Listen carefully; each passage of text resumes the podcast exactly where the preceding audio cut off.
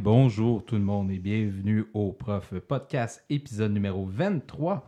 23e épisode des Prof Podcasts. Merci de nous suivre à chaque semaine.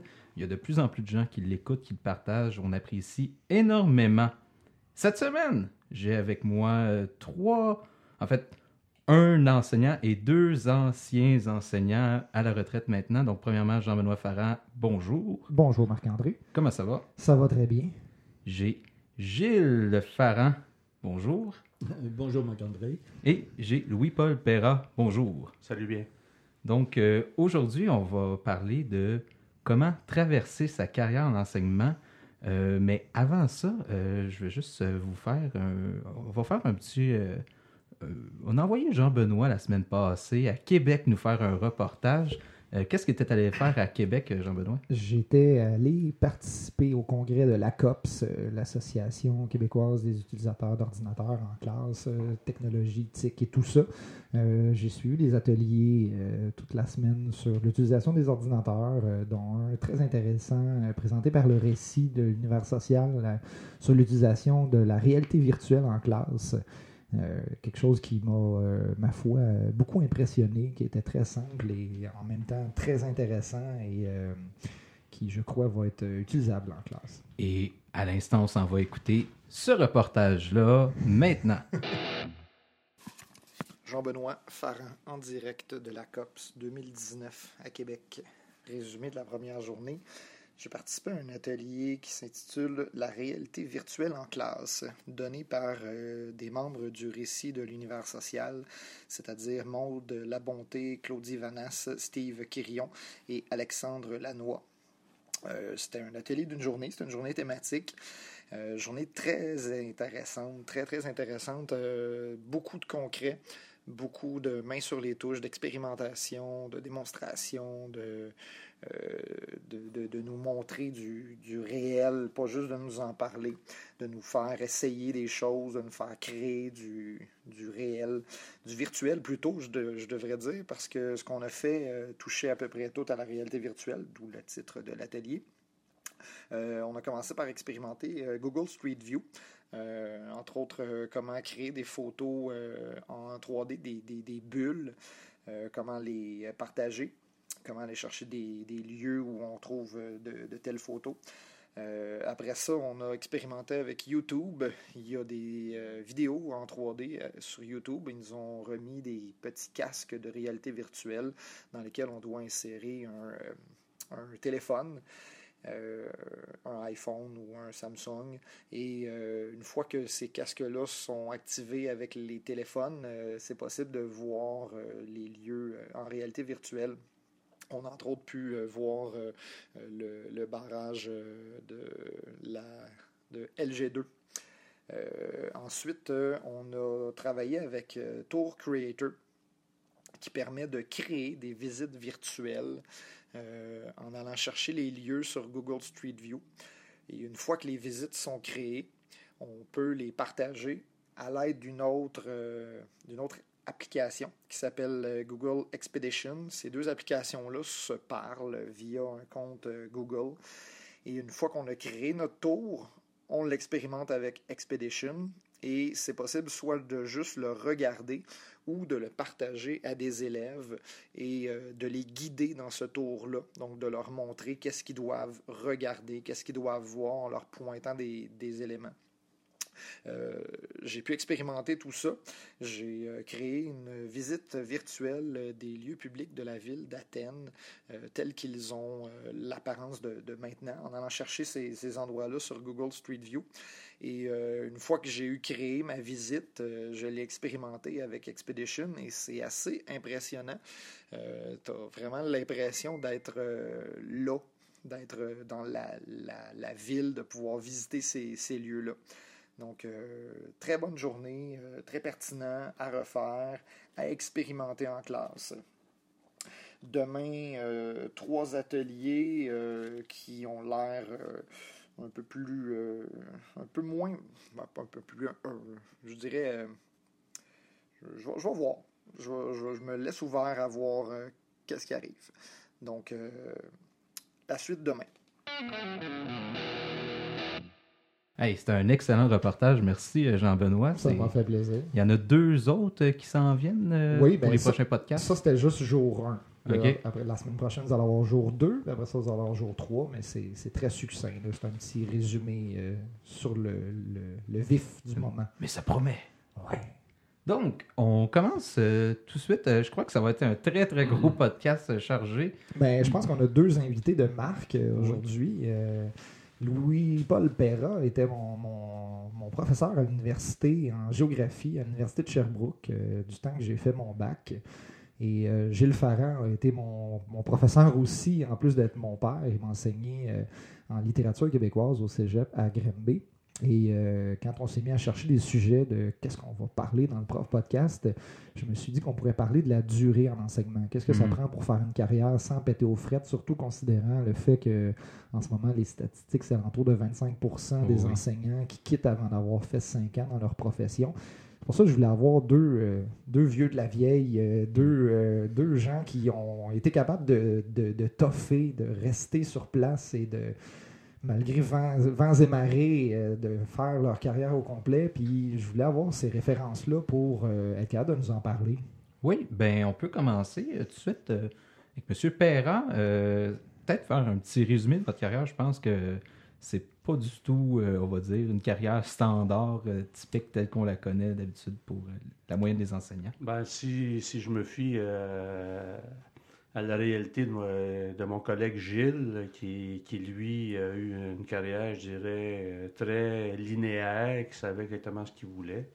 Euh, moi, je, je savais aussi ce que je voulais.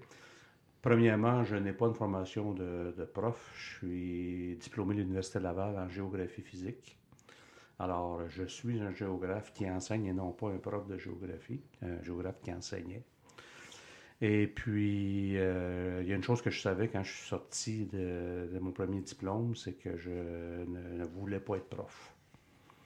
Et c'est tombé. euh, ah, alors, je savais pas ce exactement ce que je ferais, mais je savais ce que je ferais pas, ce que je ne ferais pas, c'est-à-dire être prof. Et puis, euh, j'ai travaillé à gauche et à droite, et puis le- les, les aléas de la vie m'ont emmené à l'enseignement. Euh, je pourrais vous raconter comment, mais c'est un roman fleuve, je pense que c'est, pas la place. Là. Et je me suis ramassé comme prof au secondaire avec euh, aucun diplôme en pédagogie. J'ai dû faire ce qu'on appelle le CAPES à l'époque, c'est-à-dire le certificat d'aptitude professionnelle à l'enseignement secondaire. Euh, certificat de 30 crédits que j'ai fait à l'Université de Sherbrooke, tout en étant enseignant, euh, plus ou moins à temps plein euh, dans des écoles à Sherbrooke. Et puis, euh, finalement, ben, je me suis ramassé prof. J'ai aussi écrit un manuel de classe en géographie de troisième secondaire, en géographie régionale. J'avais pris le temps de réfléchir énormément à ma matière. J'aimais ça, me pencher sur ce que j'enseignais. Ça me, ça me fascinait. Et puis, euh, finalement, ben, un éditeur m'a approché. J'ai écrit un manuel de classe. Et euh, suite à une excellente relation avec un prof de didactique à l'université, Rock Choquette pour ne pas le nommer, euh, je me suis ramassé tout à fait par hasard dans sa classe en train de donner une conférence sur la géographie du Canada, un cours que Jean-Benoît suivait avec moi. Et puis, euh, suite à, ce, à cette prestation, Rock Choquette m'a dit ben, T'es peut-être le gars que ça prend pour euh, me remplacer. J'ai souvent dit à mes collègues à l'université, ben, j'ai été cinq ans à plein temps prêté par la commission scolaire de Sherbrooke à l'université de Sherbrooke, en plus de faire 17 ans comme chargé de cours, donc au total 22 ans. Et puis, euh, j'ai souvent dit à mes collègues de l'Université de Sherbrooke, au département de géographie, il y a beaucoup de choses que vous faites que je suis incapable de faire, mais il y a certaines petites choses que je fais que vous êtes incapable de faire. Alors, euh, depuis deux ans, je suis à la retraite. J'ai commencé à enseigner à 29 ans, j'ai fini, j'avais 63 ans. J'étais le vieux, vraiment le vieux de la vieille. Et mes élèves me faisaient un compliment absolument extraordinaire. Euh, Dans les 5-6 dernières années de ma carrière, ils me disaient Louis-Paul, tu n'as pas d'âge. Tu es un prof qui n'a pas d'âge.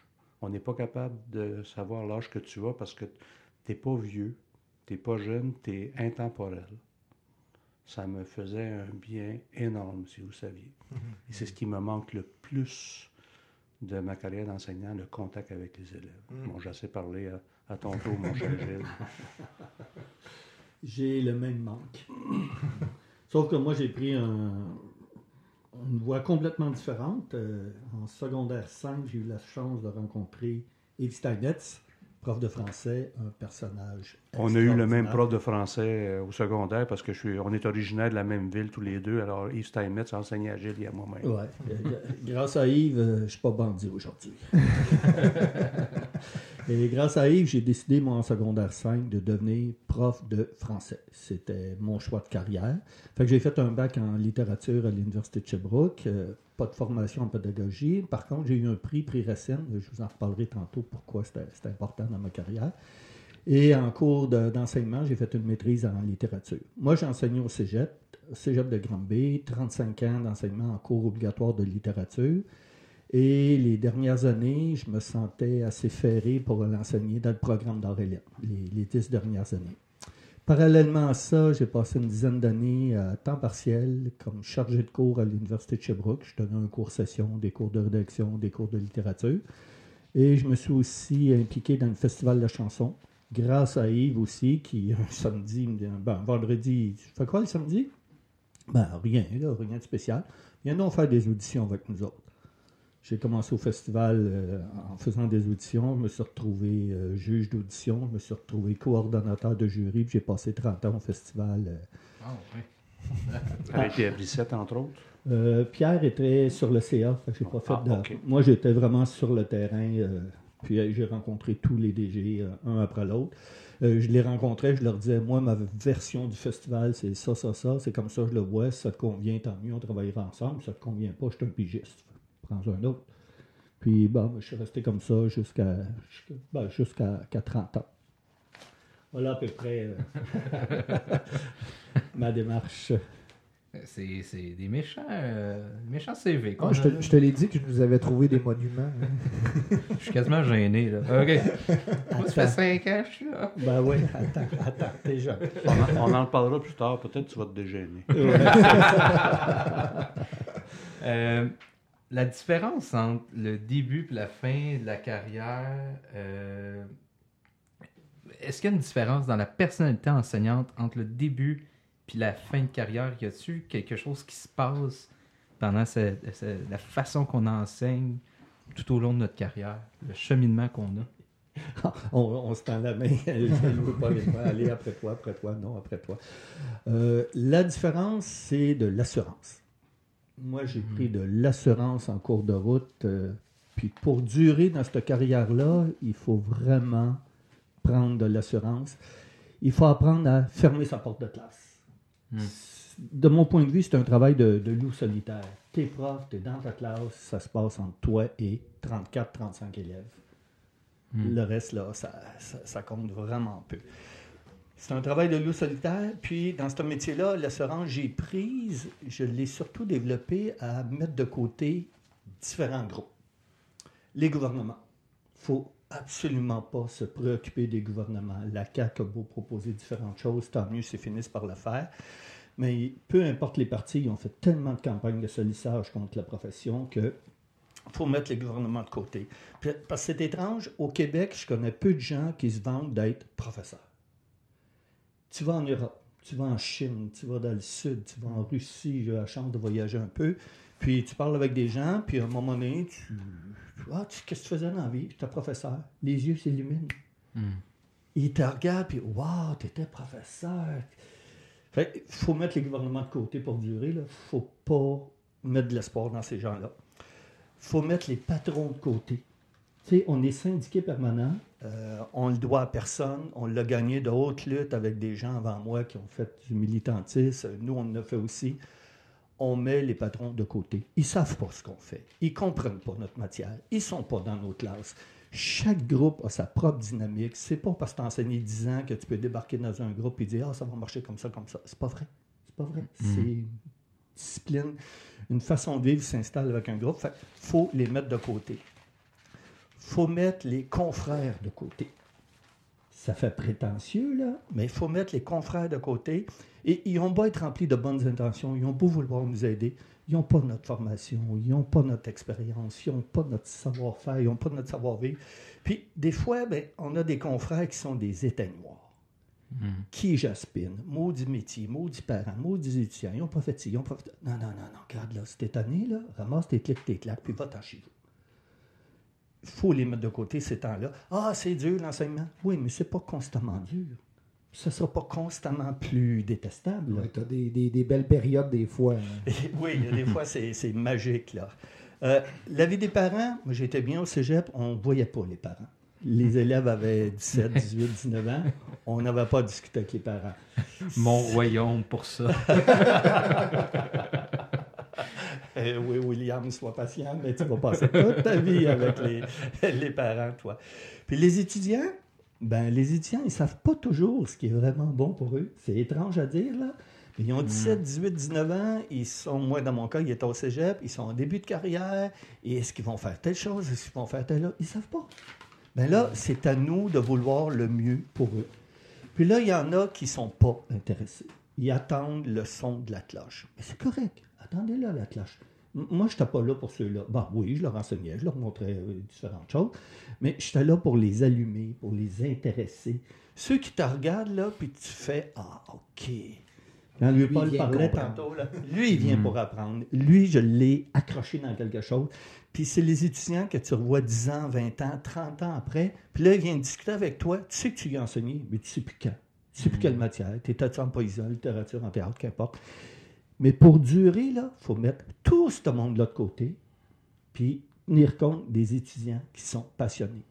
Parce que moi, je pense que pour enseigner, il faut être passionné. Il faut être passionné d'une matière de départ. Puis j'aime bien l'expérience de Louis-Paul. Passionné de géographie, il ne voulait pas être prof. Il s'est retrouvé prof de géographie, regardons ça. La matière l'a amené à l'enseignement. Hmm. Je trouve que c'est- très, très, très révélateur. J'ai une vision un peu différente là-dessus. Je croyais que c'était la, la- mettons, la, la matière qui faisait l'enseignant, mais j'ai réalisé que j'aimais juste enseigner point aussi. là. Parce que je me suis ramassé à pas enseigner ce que j'aimais finalement. là. C'est- Ça, c'est. On dirait qu'il y a deux visions peut-être des, des choses là-dessus. là. Moi, moi, j'aimerais entendre Louis-Paul sur cette question-là, euh, qui est quand même juste la première question de, Ouais. du, du podcast. La question étant. La question étant, Marc-André, répète Ouais, la, la- question. y a s'il te une différence entre le début la fin de carrière au niveau de la personnalité enseignante? Est-ce Ah, qu'on évolue comme Moi, je suis un éternel insécure. Et euh, l'assurance, c'est sûrement le- la, la- la grosse différence. Euh, l'assurance que tu sais de quoi, tu- de quoi tu parles. Hmm. L'assurance que tu es supporté par euh, tes connaissances. L'assurance que tes patrons vont te laisser tranquille. L'assurance que même s'il y a des parents, parce que au secondaire, les parents débarquent, moins qu'au primaire, mais quand même, que même s'il y a un parent qui débarque, euh, ton patron, parce qu'il te connaît, parce qu'il sait ce que tu fais, il va, il va te supporter. C'est extrêmement important. Euh, j'ai vu arriver Gilles avec tout, tout son, tout son matériel d'écrit. Moi, j'avais, j'ai réfléchi. euh, je demeure une heure de route de l'endroit où on enregistre. Je ne sais pas si on sait d'où on enregistre. Oui, on l'a dit souvent, on, est à Grimby. Bon, moi, je suis originaire de Granby, mais j'ai enseigné toute ma carrière à Sherbrooke. Et puis, euh, j'ai cinq mots-clés qui apparaissent pour euh, définir euh, mon, en- mon enseignement. Le premier mot-clé, c'est le respect. C'est pas nécessairement dans l'ordre que je vais les identifier. là. Respect des collègues, respect des élèves, euh, respect de soi-même surtout, si tu veux durer. Hum. L'humour être capable de rire de soi-même, quoique moi j'ai de la misère avec ça, là. mais rire des autres, je suis bon. Je suis pas mal bon. Puis rire avec les élèves, ça, j'étais pas mal bon. Euh, là, je viens de faire preuve de beaucoup d'humilité. D'ailleurs, c'est une des c'est une des choses les plus importantes en tant que prof, puis je pense qu'il manque dans l'enseignement, c'est l'humilité. Euh, j'ai appris l'humilité en enseignant. Et c'était, ça a été quelque chose d'extrêmement important. Euh, et évidemment, les niveaux, le niveau des connaissances. Et la discipline. Euh, enseigner, c'est quelque chose qui demande beaucoup de discipline personnelle et qui demande beaucoup de discipline aux jeunes qui sont dans ta classe. Moi, j'ai jamais été le prof cool. J'ai toujours été assez, assez, euh, assez. Les limites étaient connues et euh, je ne jouais pas avec ça. Mais ça leur prend ça, Oui, les, élèves au euh, secondaire. 100%, tout à fait d'accord. Qu'est-ce qu'il cherche un élève? Il cherche trois choses chez un prof, il ne sait pas. Il cherche un prof qui est drôle, donc qui a de l'humour, un prof qui sait de quoi il parle, donc qui a des bonnes connaissances, puis un prof qui est sévère, il ne sait pas ça. Mais le prof qui est sévère, tu sais où tu t'en vas. Mhm. Tu sais où tu t'en vas, mais le prof qui est cool, tu sais jamais sur, sur quel pied danser face au prof. là. C'est, c'est- c'est problématique, ça. Mais l'assurance, là, on revient au maître mot de départ, c'est, vraiment ce qui, ce qui est une grosse différence. Moi, comme j'ai commencé à enseigner, j'avais presque 30 ans. Euh, j'ai été quelques années un jeune prof, puis soudainement, d'une année à l'autre, je me suis ramassé comme étant un vieux prof. Et puis, j'ai pas eu de transition entre les deux. Et euh, l'avantage d'être un vieux prof, c'est que tu vas. euh, vous savez, dans les écoles, les, les, c'est des profs qui écoutent, là, nécessairement. On le sait, là, les, les- les enseignants, les, les- les patrons passent et les enseignants restent. Ah oui. Oh oui. Et à un moment donné, les enseignants euh, ont un rôle à jouer face à la direction, puis la direction va s'appuyer sur certains piliers. Moi, j'appelle ça des poteaux, mais en réalité, c'est des piliers. Puis à la fin, moi, j'étais, comme j'étais le plus vieux de l'école, le deuxième plus vieux avait 7 ans plus jeune que moi. A, 7 ans plus jeune que moi, est encore là. Euh, j'étais un petit peu l'éminence grise. là. Au niveau de l'assurance, ça, c'est, ça, c'est agréable. Quand le patron te pose la question, qu'est-ce que tu en penses? Et comme les idées sont pas trop euh, farfelues, les- ben, ils vont en tenir compte. Mhm. C'est ça, c'est intéressant. Ça, c'est- Mais il faut que tu maintiennes ta passion. Il faut que tu maintiennes ton niveau de connaissance. On pourra en parler de la matière que j'enseignais les dernières années, que j'enseignais la géopolitique, le cours qui s'appelle Monde contemporain. Alors ça, si, si ton niveau de connaissance n'est pas là, ben. Alors, oublie ça, ça, là, c'est- ça marche pas. là. c'est- je, je crois que c'est un cours qui est extrêmement dur à enseigner si on est au Très début de, exigeant. début de carrière. Je crois Très- que c'est... pour les jeunes profs là, qui n'ont pas la formation pour enseigner ça, malheureusement, là, Non, non, il faut que ça, ça te prend, ça te prend un, un, un fond, une base qui, que tu vas avoir acquis avec le temps. C'est une matière très difficile à enseigner. C'est beaucoup de culture et de connaissances générales qui, malheureusement, on peut acquérir euh, tout au long d'une carrière, peut-être pas juste, euh, justement après un bac, là, je veux Mhm. dire, c'est pas... Et, euh, et de, de- de se garder euh, au jour le jour euh, à, à l'affût de, de ce qui se passe dans le monde. Moi, je veux rebondir sur euh, les trois qualités, humour, compétence, sévérité. C'était exactement mon portrait de prof. Le plus drôle dans la classe, c'était moi. Et le plus sévère, c'était moi. Et automatiquement, lorsque tu es sévère, lorsque tu es exigeant, les étudiants savent à quoi s'en tenir. J'ai déjà entendu des étudiants, j'avais un cours de critique où, bon, il y avait à rédiger des critiques à concentration Auréliette, et ils avaient à relire et à corriger leurs critiques avant de me les remettre. C'était aussi un travail d'équipe. Et j'ai souvent entendu des étudiants Tu vas pas remettre ça à Gilles, t'es pas sérieux. Tu vas te faire arracher la tête. Être sévère, automatiquement, ça augmente la, mhm. la- la- la- La le, niveau, le niveau du groupe. Oh oui, ça augmente ta crédibilité, oui, mais le niveau du groupe, parce que l'étudiant se dit, je peux pas remettre ce papier-là tout croche, je peux pas lui remettre ça plein de fautes. Parce qu'à un moment donné, je leur disais, moi, après trois fautes, je cesse de corriger. Vous êtes en Auréliette, quatrième session. Après vous, c'est le déluge, là. Et les étudiants, avant de me remettre des travaux, ils, bon, tout à, à l'ordi, je voyais des corrections mitaines, là. Ils les avaient corrigées avec un copain le matin au café étudiant. Mais le travail que moi j'avais, il était bien fait. Alors Mhm. mes confrères disaient Comment tu fais Mais je le refuse. Puis là, l'étudiant, il fait Ah, non, avec lui, j'ai pas le droit de faire ça. Ouais. Fait que la sévérité, là, je pense que c'est un service à leur rendre. Il faut dire que mes premiers travaux comptaient pour 5% le deuxième 7% le troisième 10% Fait que l'étudiant, quand il voyait le niveau de correction, il disait Oh, je m'en sortirai pas. Mais tu peux pas faire ça si tu donnes trois travaux de 25% pour un examen de 25 là. Mhm. Mais sévérité, euh, tout à fait d'accord avec euh, mon beau-frère.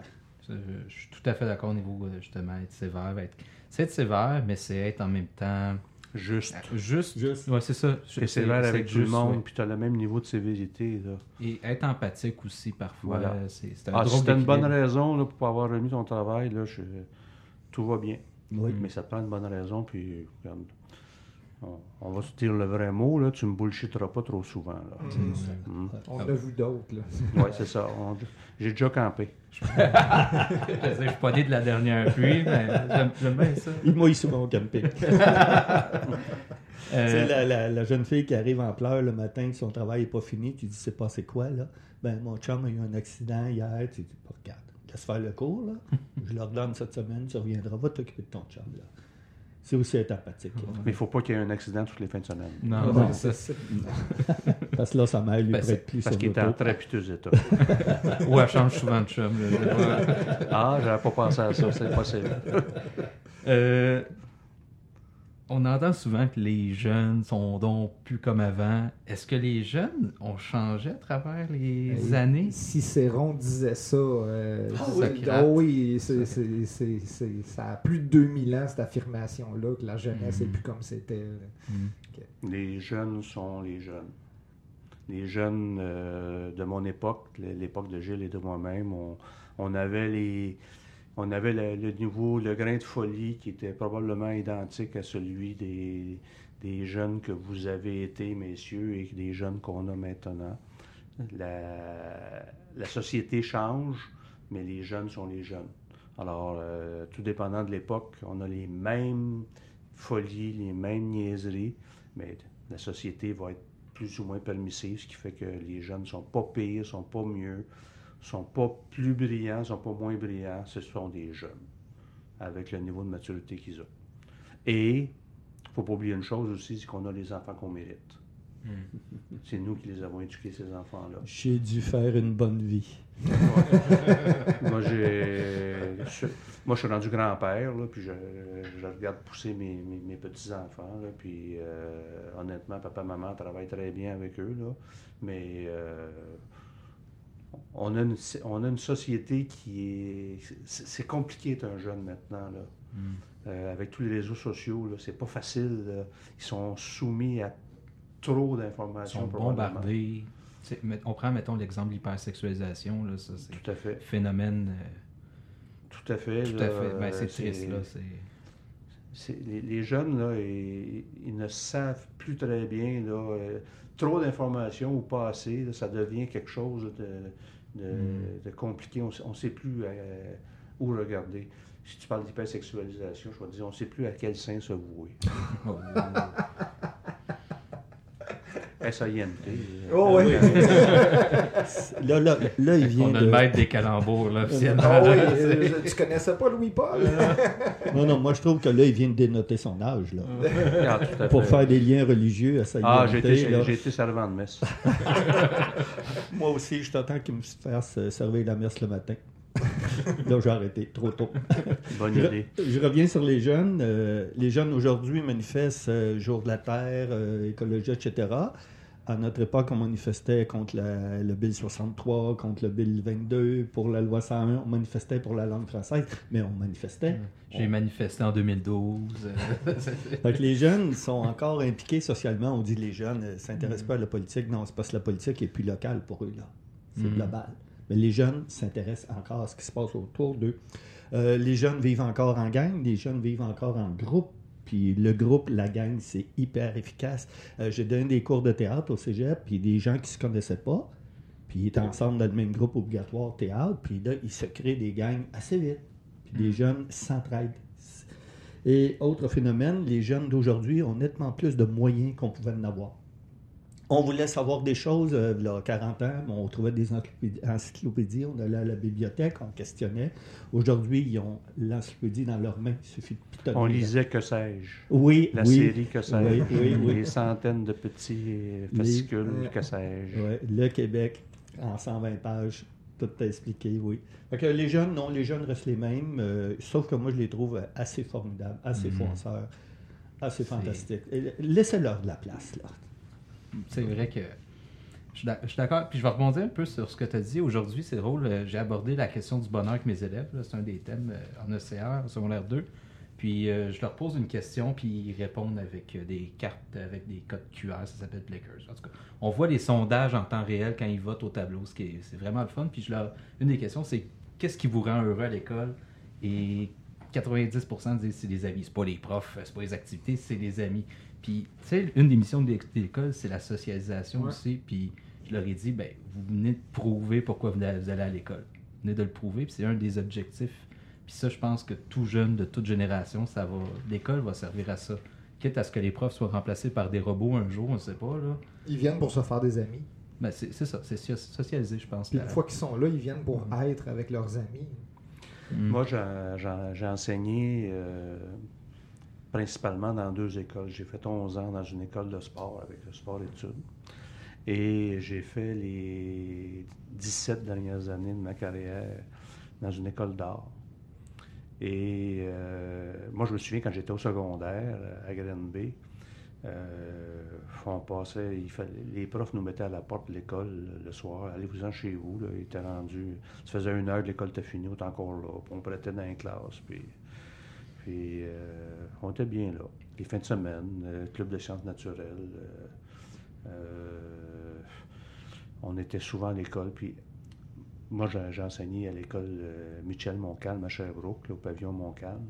Et comme je disais, c'est une école d'art, mais les jeunes, à 10 h le soir, le concierge, il, il en met toujours, tous les soirs, il en met une cinquantaine à la porte. Parce qu'ils sont bien à l'école. Est-ce que c'est parce qu'ils sont pas bien à la maison? J'espère que c'est pas le cas, mais malheureusement, quelques-uns, oui. Mm. Mais il reste que l'école devient l'ancrage nécessaire pour une santé mentale intéressante pour ces jeunes-là. Le- leur, euh, leur attachement est très fort à leur milieu scolaire. D'où l'importance des activités parascolaires. Absolument. Mhm. Les Absolument. écoles qui développent des activités qui rejoignent les jeunes, qui leur permettent d'être en groupe, qui leur permettent d'être en groupe et qui leur permettent de vivre des choses ensemble, euh, de l'impro, un club de football ou n'importe quoi, là, ça les garde sur place. Les- Ça leur fait passer leur adolescence, qui est une fichue période à vivre. Moi, quand, Ouais. quand ils m'arrivaient en première session au cégep, je les félicitais. Bravo, vous êtes passé à travers le secondaire. Là, la vie s'ouvre. Mm. On y va les pites, là. C'est drôle. Ben, justement, je vous invite à aller écouter euh, le un des derniers balados qu'on a fait sur le parascolaire, justement. Puis on, on parle de cette question-là de long en large. Puis c'est, c'est fascinant. On sous-estime vraiment ça, le, le parascolaire. À mon avis, l'école, c'est l'ossature. Le parascolaire, c'est la musculature, c'est les ce sont les organes, c'est la peau. C'est ce qui fait que tu as un individu qui va être équilibré, qui va être sensé et qui va être bien dans sa peau. Le parascolaire est absolument essentiel à la santé mentale des gens. Ah oui. Le cerveau, dans l'analogie, qu'est-ce que c'est? le profs. cerveau. Et, il m'est venu un jeu de mots, mais je vais le laisser faire. C'est l'heure de la question rock and roll.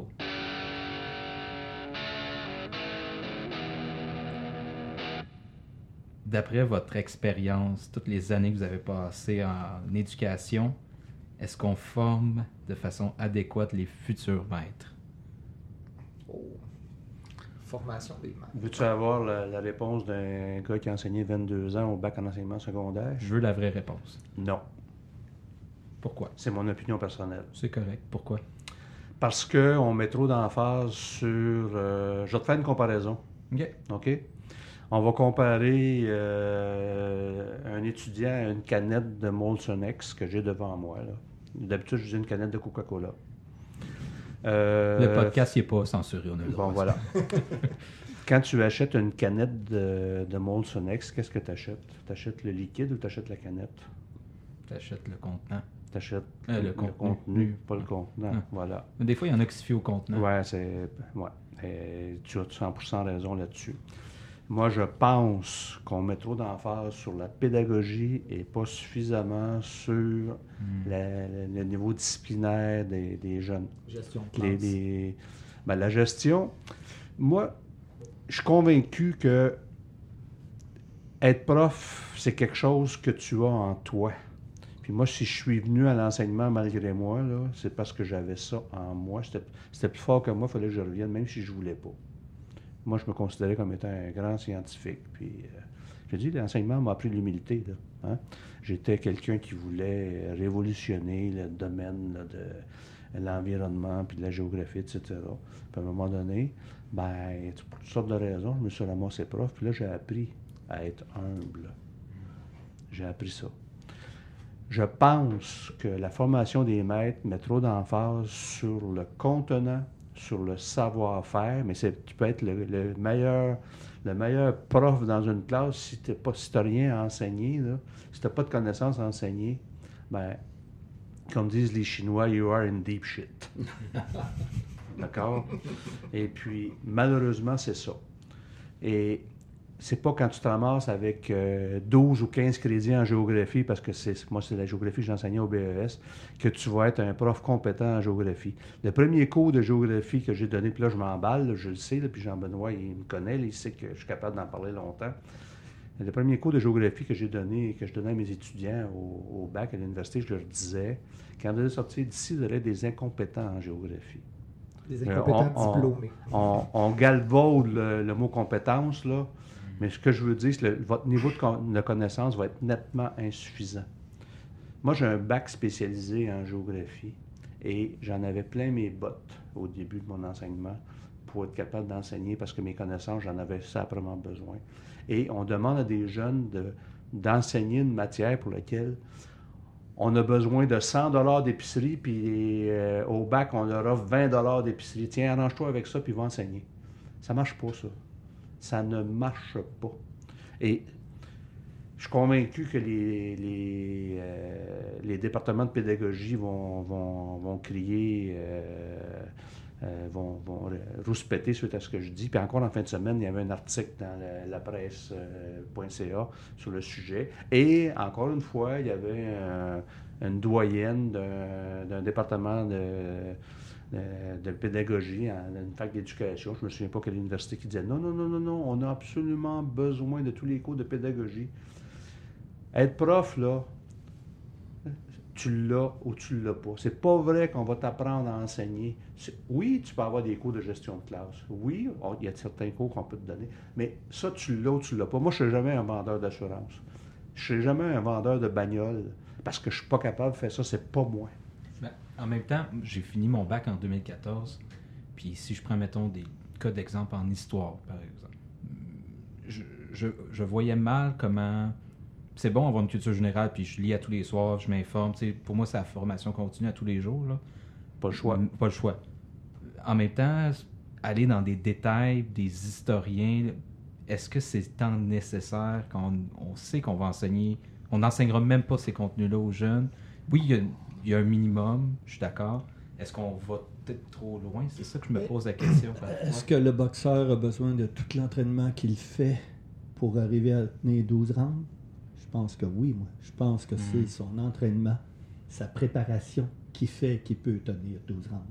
Pour répondre à ta question, euh, moi, je n'ai pas travaillé avec des jeunes profs sortant de formation des maîtres. Au cégep, c'est pas nécessaire, c'est hmm. pas la voie.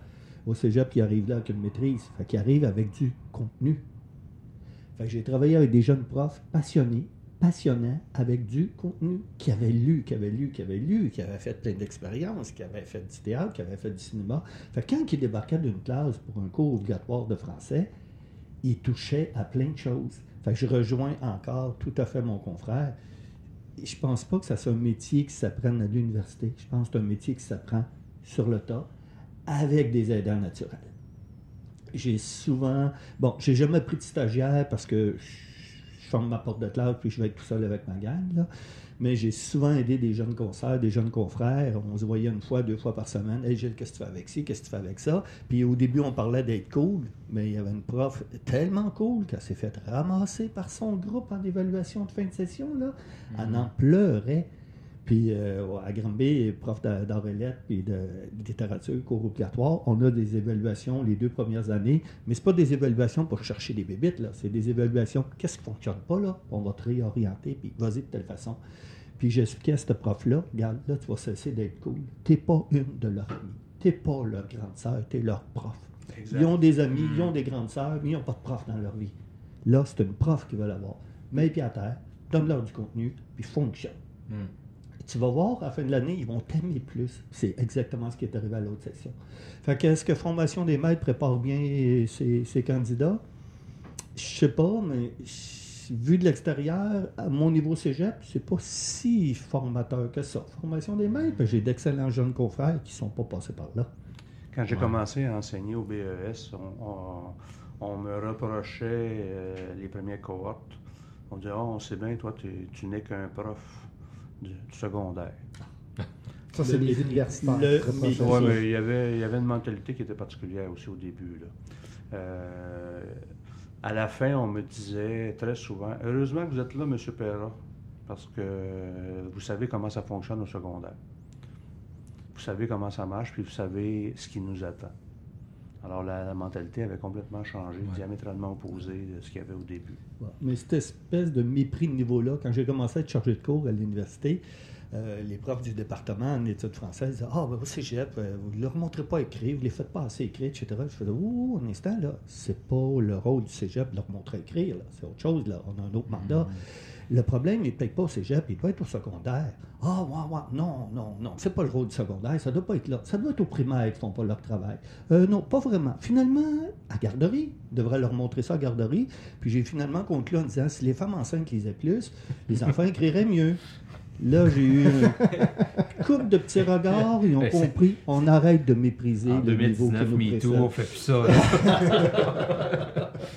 En tant que correcteur de travaux, moi, je vais reprocher au cégep de ne pas leur apprendre à écrire comme du monde parce qu'ils faisaient plein de fautes dans les travaux à l'université. Donc, c'est de votre faute au cégep. Là. Mais Non, vous ennuyez-vous de la correction? C'est la raison pour laquelle j'ai pris ma retraite. Mais avec le, le- le contexte actuel, euh, que la CAC parle de réduire le bac euh, euh, en enseignement de 4 à 3 ans pour avoir plus de candidats plus rapidement, euh, étant donné la, la pénurie actuelle de profs, je me, je me questionne sérieusement sur le bien fondé de ça. Oui, si on enlève des cours euh, Il facultatifs. faut enlever des disons. cours de pédagogie, pas des Tout à fait. cours disciplinaires. Tout à fait, Mais- parce que c'est, moi, c'est, c'est- c'est depuis 2001 que j'ai, j'ai- j'ai fini mon bac, puis c'est pas à l'université que j'ai appris à enseigner. C'est en stage, Oh. c'est en classe. c'est ça, c'est- c'est- c'est- cette pédagogie-là devrait être faite sous forme, disons, de laboratoire ou de d'incrus- d'in- de, de- de participer, d'être tout au long de l'année avec des enseignants associés, puis de regarder en classe, puis pas juste que ça soit une semaine par-ci, un trois mois par-là, mais Ça fait vraiment tout longtemps au long du qu'on parcours. qu'on parle de mentorat. Je pense que si on voulait faire avancer euh, à quelque part là, euh, les, les enseignants qui ont du métier, euh, qu'on leur donne une partie de leur tâche à faire du mentorat avec les jeunes. aller en Moi, je, classe moi, je avec pense, eux autres. je pense que l'expérience pourrait être positive. Oui. Je pense que l'expérience pourrait être très positive, euh, pourrait donner des résultats intéressants, euh, selon moi. Je crois aussi qu'il est possible de, faire quelque chose d'intéressant à la condition qu'on qu'on ajoute des cours disciplinaires. Puis là, on a passé notre temps à les en, en enlever. Là, le, gars qui vous parle, j'ai fait 22 ans à l'université et grâce au BES, le bac en enseignement secondaire, j'ai enseigné 22 ans, donc je, suis en train complètement de contredire la, job que j'ai faite pendant 22 ans. Depuis le début que j'ai dis, le BES, c'est peut-être une bonne idée, mais il est mal appliqué. Il y a trop de cours de pédagogie, puis encore c'est mon, mon opinion personnelle, il y a trop de cours de pédagogie par rapport aux cours disciplinaires. On se faisait constamment rabrouer par la fac d'éducation qui nous disait non, non, non, il faut leur apprendre à enseigner. Ça, tu l'as ou tu l'as pas, je répète, je radote, je le sais. Mais tu vas l'avoir, tu es un bon animateur ou tu n'en es pas un. Puis il y a des profs qui sont capables d'animer, puis ils n'ont aucune. Moi, je, je, je pense à plusieurs collègues que j'ai eu dans ma carrière, excellents animateurs, mais qui n'avaient aucune connaissance. Mais ça marchait quand même. Les étudiants, les élèves les aimaient parce qu'il y avait du plaisir avec ce prof-là, mais il apprenait rien ou à peu près rien. Mais encore une fois, là, c'est très subjectif ce que je dis. Parce que, est-ce que c'est vrai qu'il apprenait rien ou pas? Ben, c'est autre chose. Il y a tellement de choses à dire là-dessus, là, tellement de, discussions à avoir, puis chacun a son opinion. On- C'est quasiment inextricable. Mais il y a une chose que je, que, je pense très sé- sérieusement, c'est que depuis 1982, depuis que le Parti québécois, le parti pour qui j'ai voté quasiment toute ma vie, a dénigré, a, a fait un, un travail de démolition sur toute la fonction publique et en particulier sur les profs, ben, depuis ce temps-là, la, la profession n'est plus la même. Avant, on était quelqu'un, comme le collègue Gilles disait tantôt, les, les profs avaient un statut. Maintenant, ben, euh, c'est plus le cas. Non, maintenant, maintenant, on est réduit à nos vacances. Ah, t'es prof? Ah oui, t'as deux mois de vacances, toi. Moi, j'ai deux mois de vacances, mais toi, quand t'as ton, ton enfant chez toi deux semaines l'été, quand t'es en vacances, tu fais quoi? Tu le places d'un camp d'été. Tu peux pas passer deux semaines avec ton enfant, puis moi, je te l'éduque, je te l'instruis pendant dix mois de temps. Je te coûte pas cher, mon pit. Euh, pour terminer, il nous reste quelques minutes. J'aimerais ça peut-être finir avec euh, des conseils ou un conseil pour, et là, attention, pour les jeunes profs, les jeunes ou les futurs profs, les profs expérimentés et les profs en fin de carrière. Donc peut-être un petit conseil, peut-être pour chacune de ces, ces catégories d'âge d'enseignants. C'est pas un sprint que tu fais, c'est un marathon. Hmm. Et euh, tu dois absolument faire attention à ton énergie. Et tu dois apprendre, moi c'est ce qui m'a sauvé très souvent, à lever le pied. Quand je sentais que ça chauffait, là, je levais le pied. Je disais, bon, les corrections, ça va attendre un peu parce que là, ça chauffe. Là. Ça chauffe un peu trop. faut que tu fasses attention à toi. Euh, je pense à un prof qui disait à ses, à ses étudiants euh, euh, Je vais tout vous donner. Moi, je me souviens d'avoir dit à mes étudiants au BES Regarde, là, si ça vous fait rien, mes tripes, je vais les garder, j'en ai besoin pour vivre. Je ne vous donnerai pas tout, je vais garder mes tripes, j'en ai besoin pour vivre.